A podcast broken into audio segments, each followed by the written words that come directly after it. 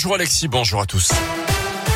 Et elle a une aujourd'hui un nouveau lycée professionnel pour les élèves en Auvergne. Il est situé à Clermont Boulevard Saint-Jean dans un quartier en pleine mutation. En ce moment, il a vocation à prendre la place des lycées Camille Claudel et Marie Curie.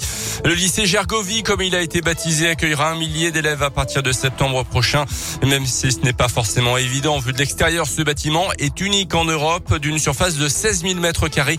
Il a été construit avec une ossature en bois et en paille. Les précisions de son architecte Jean-Pierre Rambourdin nous connaissons depuis des siècles, le bois, la paille aussi qui sert d'isolation thermique sur toutes les façades, et ensuite tous les matériaux qui sont à l'intérieur et qui servent de finition. Par exemple, des faux plafonds qui sont en fibre de bois compressée. On a sous nos pieds un revêtement linoléum, donc à base de lin. On a des peintures qui sont par exemple des peintures recyclées. C'est pour apporter un confort d'utilisation, mais à tous les niveaux, que ce soit en termes d'acoustique, que ce soit en termes d'ambiance, et puis évidemment dans une ambiance saine, c'est-à-dire qu'on n'a pas d'émanation de produits divers et variés qui viendront polluer l'atmosphère. Les filières sécurité et services à la personne seront enseignées au lycée Gergovie ainsi que des formations liées à l'environnement. Un homme d'une trentaine d'années condamné à une peine de six mois de prison après avoir proféré des menaces de mort à l'encontre d'agents de la CAF. C'était en février 2021.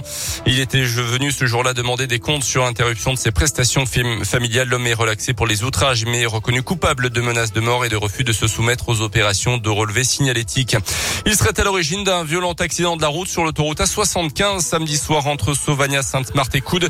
Un conducteur qui avait pris pendant plusieurs minutes l'autoroute à contresens a été placé en garde à vue. Le choc avait fait sept blessés dont un jeune homme de 25 ans gravement touché. Son pronostic vital est désormais engagé. Remplacer les passages à niveau, changer les câbles et restaurer les rails. C'est parti pour trois mois de travaux sur la ligne SNCF entre Clermont et Le Puy.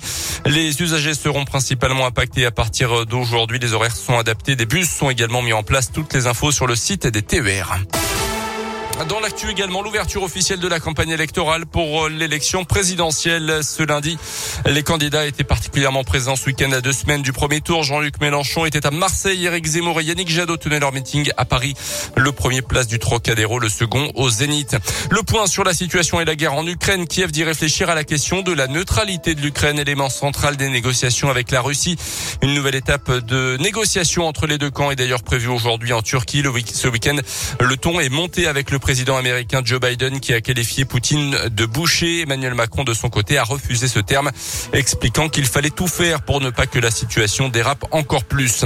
4 millions d'euros de promesses de dons pour la lutte contre le sida. C'est le bilan du SIDAction après le traditionnel week-end de collecte annuelle. Le montant est légèrement inférieur à celui de l'année euh, dernière. Vous pouvez quand même continuer à donner au 110 ou sur sidaction.org.